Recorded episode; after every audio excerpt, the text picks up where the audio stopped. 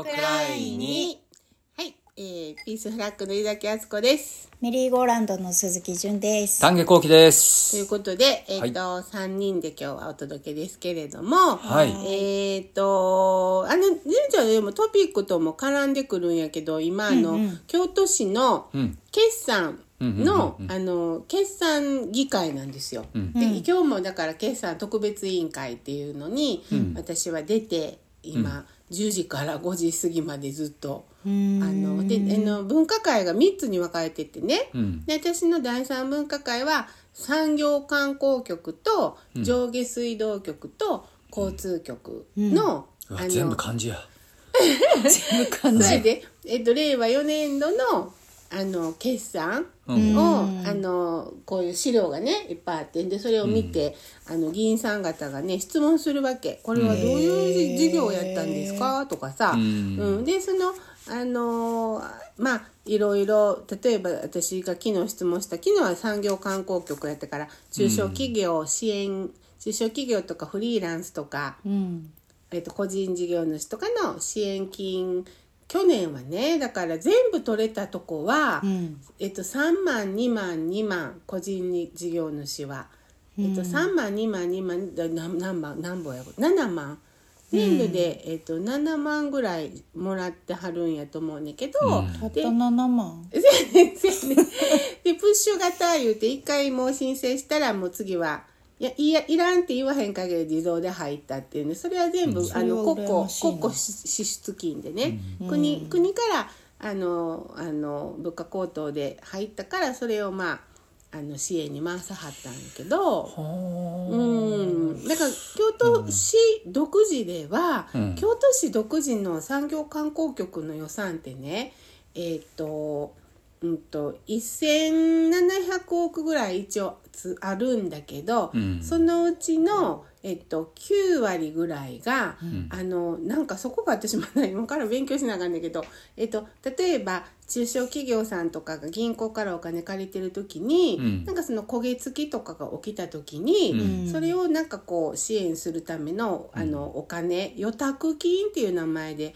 もうえ1600 9割が？億円ぐらいが全部その予算で残りの、残りの60億がはい。産業産業観光局のやる年間予算って60億なのね。だからあのそのその内訳見るとまあどんなことしてはるかってほらいわゆるあの、コンテンツ産業コンテンツ、まあ、アニメキャラとかさ、そういうのへの支援とかあとは、あのスタートアップの企業とか、それからあのなんていうの？あのまあ言うたらシリコンバレーみたいに京都駅の南側をこれからしようとしてるそういうのの予算とか、冷凍産業支援農業支援全部60億に入ってんの。で個人事業主とフリーランスへの支援っていうのは、市独自ではやってないの。うん、そのさその企業に対してのその焦げついたお金とかをなんとかするためのか貸付金になる。預託金って書預いてある。託金、うんうん。それさその払ってな、まあじゃあ助けますよお宅をって言って、じゃあいあの例えば1,000万貸し貸しますみたいに言ったら、それあのちゃんと返ってくる前提なん？やと思うねん。でそこがね、あの銀行みたいな？えそうそう、ででまあいろいろだから今し、まあ、ざさっき純ちゃんとも喋ってて、ん。まあ、産業観光局の予算についてはそんな風に見ててだって今日は上下水道局についてやって、いろんなことするんだけど、ん。あのー京都市のだから京都市は琵琶湖を使わせてもらってる感謝金年間2億3000万。感謝金？県感謝金って感謝の感謝金っていうどういう漢字漢字ありがとう。ありがとうの感謝。感謝金？感謝金おかしいやんな名前が。でもそう感謝金ね。だから使用料。使用料でいいのにねっていうそうよ意見もあったけど。使用料でいいんじゃない？そうそう。でさその言うたらあのインクラインっていうのあの、あの毛上げのね浄水場のあの一大事業が、ああれで琵琶湖の水を使ってるっていうので京都市は京都府におかあの水もらわんでも京都府の、いわゆるその一級河川から普通は川からうん水引くんだよね。で引かんでもあの琵琶湖の水でもう独自水源や言うてうん。やってるわけ。水源。なんで京都府のさ川から水引いたらさ感謝金いらんの？えっ、とあのだから例えば宇治市とかさ、うん。あの辺は、あのもうあの払ってる風には一応使用料うん。っていう仕組み、風の水道局とうん。でその中でそれは京都の川、河川のそう水そうってこそうそうそうとそう。淀川とか由良川とか、うん。水源。ほんで京都市内でも大原とかは独自水源、あの近くの川とかから引いてはって、琵琶湖の水じゃないとこああもそうかそうか、うんうんそうそう。ほんでねなんか面白くていろいろ調べて私もこう質問、質問するために結構膨大なのを事務局のもうはるちゃんとかまさよちゃんとかともみさんとか、もう美馬くんとかみんな手伝ってくれてるんよね、中村くんも。ほんで調べるんやけど面白かったのは、京あの京都の水道料金は自治体が例えば1300自治体の中で、全国、えっとちょうど中間ぐらい水道代、あの1人当たり多分2900円ぐらい。うん。で一番安いのが私が見たのは2年前のデータやったけど、赤穂市兵庫県の。うん。赤穂市は800円ぐらい。水道代ほんで一番高いのがほら夕張市で、はいはい。それなんでかまだ調べれてないけど6000円とか。すごい開きがある自治体によって、でやっぱり、えっと、地下水とか、ん。綺麗な川が横にあるとかやと、あの使う薬品とかが少なく済むでしょ、ん。だからすごくあの安くつくわけね。ん。で京都はやっぱりその結構そのあのいろいろ入れるわけよ。活性粉末活性炭とか、うん。なん。やいろいろ入れて、うん。ほんでろ過してってしててまあまあ普通い大都市にしては安いらしいけど。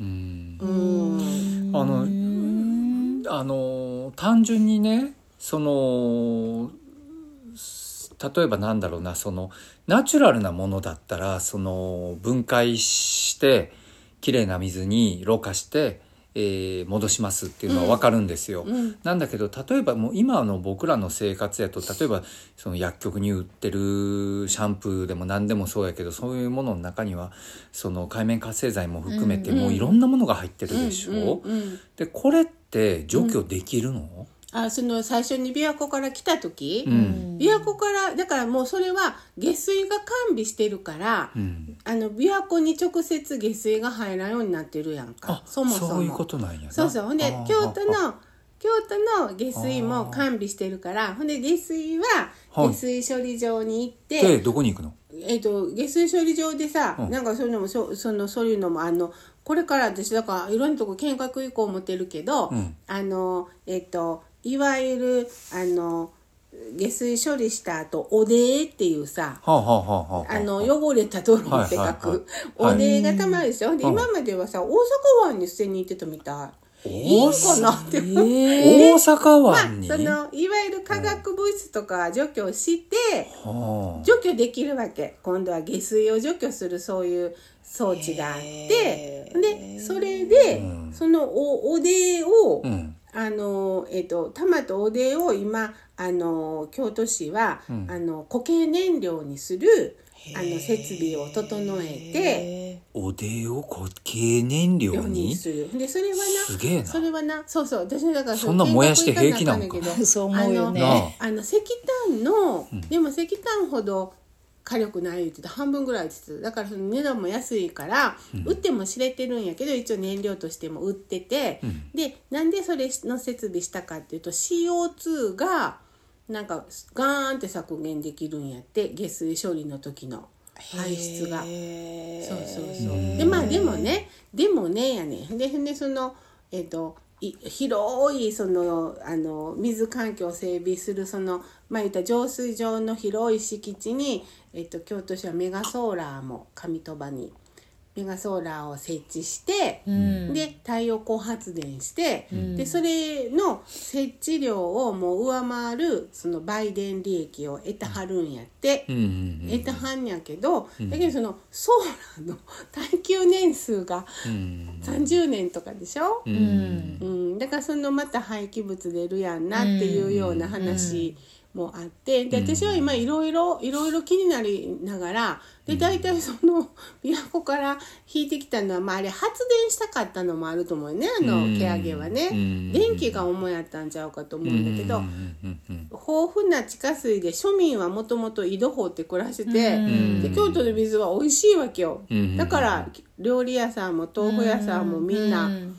伝統産業もみんな地下うん。井戸掘ってるでしょ、でその井戸でううっとこは水道使ってません井戸ですっていう時は水道代払わへんから、うん。だいたいその10億円分ぐらいうん。水道代あの取り損ねてると、水道局からしたら、で下水代はもらってると。下水は使わはるから、でその水道局にしたらもっと水道使ってもらわな、うん。あのいわゆる独立採算やから、だから水使わへんのは節水はいいことなんやけど水使わへんから赤字になって大変経営努力とか、まあ、やっぱ配管とか雨薄い雨があった時に大きい土管埋めるそのしそういう工事とかをもう着々と黙々と進めてはるわけ。うん。それはその感謝金っていうので払ってしまってるから、結局あとはその使ったものをちゃんと徴収しないと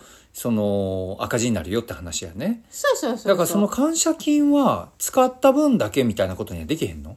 そのしそれはもうガサーってこう引いてくるからさ琵琶湖から。ああもうダメだ、でも全然安いみたいよ。あのなんかあのえっと川とかから取ってくるより安くすついてる言ってたな。でなぜ私はいろいろ聞きたいこともあるが、なぜ井戸を掘らないのかなとかさ、あのあの今日も一応質問した「井戸掘る予定はないんですか?」ってん。言ったらもうちょっと半分笑いながら「今のとこない」言うて返事したんだけどやっぱりいろんなお仕事の現場を見してもらった上であのあのまあほんまにまあみんなが、まあ、みんながあの私に市民運動してた人たちが聞いてほしいって言ってたのは原発事故起きた時に琵琶湖が汚染されたらうん。どうすんの？っていうのは、まあ、まず聞かなあかんやけど、まあ、もう少しいろいろ知った上で、んあの質問していこうかな、今後っていう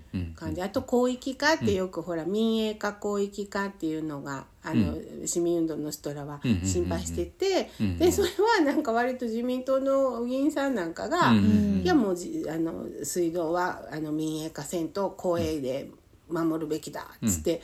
やってる。あのはっきり言って言って、あの質問したはったから、うん。だからその町の中で噂してるみたいにその自民党さんやから、うん。がそんな売っちゃうんじゃないかってね。でもないのね。っていうのはあります。はい、そんな現状でした。それはありがとうございます。えっと、この間のさ、なんかあの、質問して討論会みたいなのをやってたじゃない、本会議で討論ね、マイナンバーのね、まうん。マイナンバーのやつとか。あれはさ、あのーまあ、僕み見て、本当にね、まあ、構造的にっていうか、国会も同じ、で、えっと地方議会も同じ、でそれは PTA とかも同じで、うんうんうん、あのーもうやり方が全く同じやんね。みんな使ってる言葉もそっくりやし。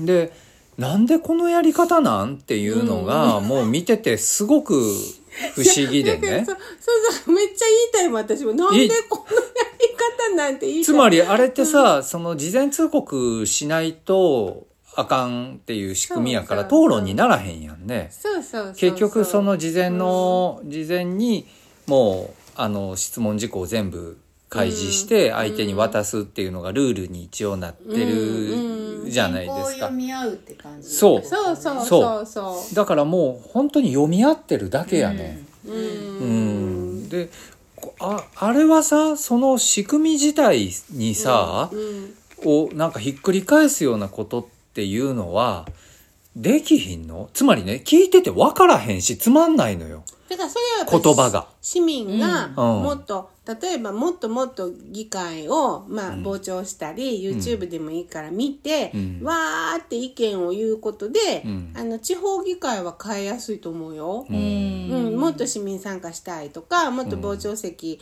からも意見言えるようにとか、いやもっともうね簡略化しろとか。単純に言葉の問題。うん。もう使ってる言葉が古臭いというか、いい子ちゃんというか、なんというか、うん。うん、もう全然、あの、話し言葉じゃないもん。うん。ね、なんか。だからそのだからそのあのその辺のところを変え、議会っていうのはだから議会で改革しなあかんから、ああそっかそっか、うん、議員が改革していくっていうあっちゃんやってまあそれからそのいいいい一人やからさ。そのやぶさかではないからね。だからそのやっぱり後ろからやっぱり市民が援護せなあかんね。そうそうそう、うん。まああの大事なことが決まっていくし、ん。もうなんせ払ってる税金の使い方そうやって決まっていくし、うん。あのあのここの事業はだからこの事業をするっていうのは市民の声聞いてやってるんですか？っていうのを多分一個一個検証しなあかんやけど、うん。まあそれにもやっぱり市民のあのなんて市民の目がうん。いる、こんなんやってって頼んでないよとか、うん、うん、もっとこういうことやってとか、そうそうそう。あのもうちょっとだけ根本的な話するとね、うんうん。えっといやあのすごく理解してるのは、うんうん。例えばこ国会でも、えっと、地方議会でも、うん。その議員さんが要は徴収した税金の使い道をきちんとその議論して、うん。その何にどう割り当てるかとうん。いうことをやっていくんだと。でそれの確保のために、まあ、党派ができて、派閥ができてその派閥が大きいところがあのと通しやすいっていうかね。やっぱりその声が大きいからさ、でそういうことも分かるんだけど、うん。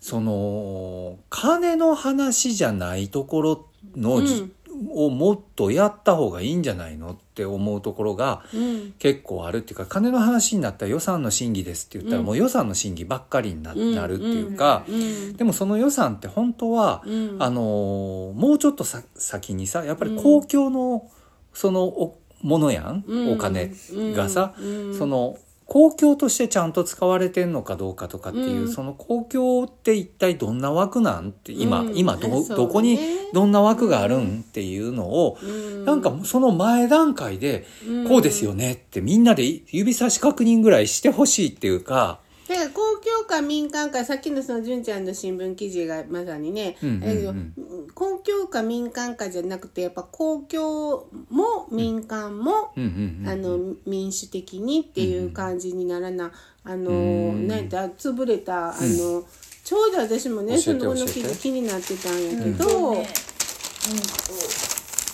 つだ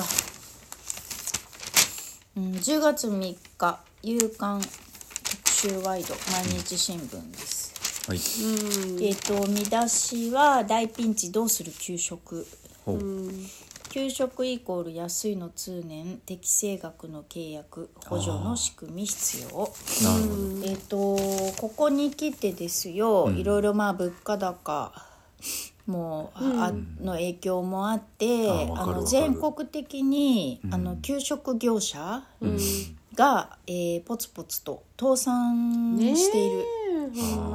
でそれは例えば、えー、と電気代1社あたりの電気代2020年頃は月約50万円だったのが今は1.8倍の90万円になっているとか、えっと、契約先にお弁当を届ける配送車にかかるガソリン代が、まあ、月額60から70万円だったのが現在は100万円になっているとか。うん。ものすごくそのもう目に見えて経費はどんどんかさんでいるんですね。うん。でもそれに対して、えー、と例えば、あのー飲食店のねランチが1,000円で食べれたとってたのが、まあ、1,200円になったねとかいうのは、うん。まああるじゃないですか。あるある。うん。なのに、えっと、給食学校給食うんとなったら10円の値上げすらものすごい困難なんだって。うん。というのも、まあ、契約しているから、うん。その契約時から見てもどんどん経費が上がっていっているのに、うん。お弁当1個10円値上げっていうだけでもすっごく大変で、うん。でもたとえ10円値上がったとしても20日間、うん。月額200円たった200円の値上げなわけでしょ。うん。うん。だからもう本当にそれでこうあの何かうまくいくかっていうと全く動いてないわけですよ。うん。でだけれども学校給食って例えばものすごい手間がかかる。絶対食中毒出したらダメだそうだよ。から、責任が重大やもん、うん。ああのもう本当にあのすごい手間かけてる。うん。でその生のものはほとんど出せないし、うん。きゅうりでさえこれは3回洗って茹でているとかね、うん。まあ、とにかく手間ばっかりかかる。うん。でそのじゃあその給食給食を作る、あの方たちのお給料といえばもう最低賃金の水準から上げることができない。で給食イコール安い。安くできるっていう、なんかもうそれがなんかもうみんなのなんか社会の通念になっていて、うん。でも現実問題はもう赤字覚悟でも、うん。そういう民間の業者が取りに行く。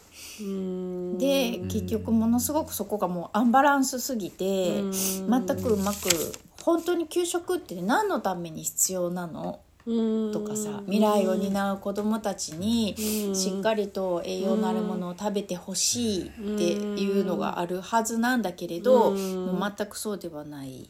うん。でも結局その給食って誰もが食べててね、うん。あの馴染みがあるのに給食の給食を作る人になりたいっていう若い人はほぼいないと。うん。でもその現場も高齢化が進んでいるし、まあ、すごい体力仕事なんだよね。そうだよね。だからその辺がさよく時々さ給食大阪市の給食こんなんですよとかさ、うんうんうん愛知県の給食うん目指し一本とかさ、うんなんか時々うん写真ツイッターなんかで写真が上上がってたりするけれど、京京京都市の小学校の給食はものすごい私は手厚いと思ってて、すっごくあの、いい給食だと思う。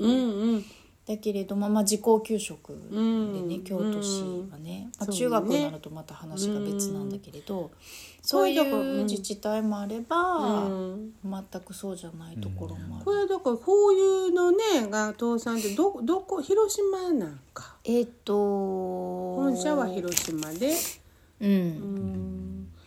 なんかねやっぱしんどい仕事をすごい安いうんさ給料でさこれ民民間とはゆえね。でもこういうとこちゃんとほんまはしっかり民間に頼むんやったらお金しっかり払って税金でで子供にいいもん出してもうてその働いてる人もうん。あのしっかり労働に見合う適正なあの契約しなあかんねんけどでその民間委託民間委託ってさ民間委託された民間が苦労してへんのかなとかうね。ん。うん、であの何でもかんでも公共がいいっていうんで公共がで担うべきところはじゃあ何なんやって丹下さんが言うね、そういう議論。で民間やったら買い叩いていいんかっていうさ、ううん。ん。それ同じ市民やからね。うん。うん、だからそのなんかおかしいよね。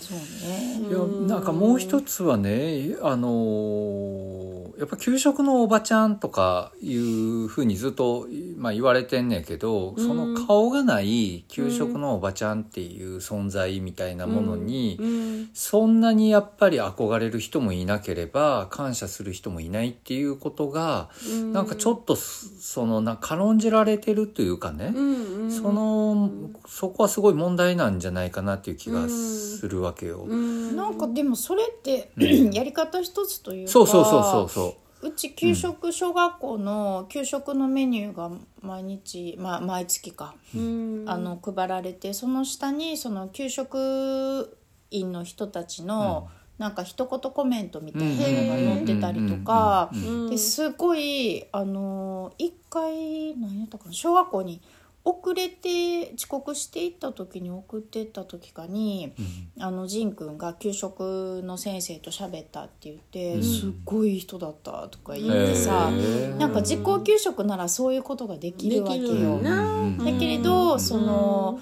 センター給食で配達だけされるっていうのも丹下さんが言うみたいに、うん。顔も何もわうん。見えない。うん。そうね。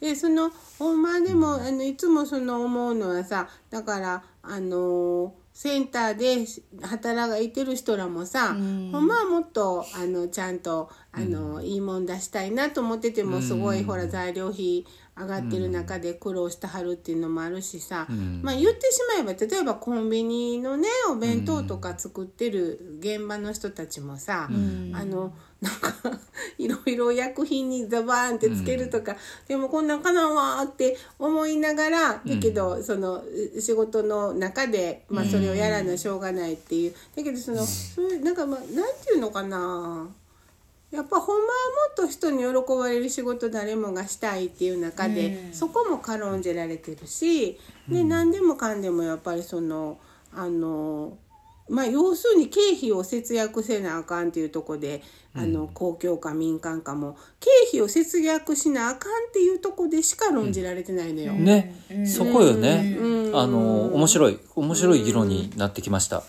やっぱりその仕事ってさ、その一体何なんやっていう話でさやっぱりそのおあのお金のためにやるっていうことがちょっと強すぎるよね今ね。でそれは新自由主義だからしょうがないところもあるかもしれんけどそれお金の前にその本当はもうちょっと。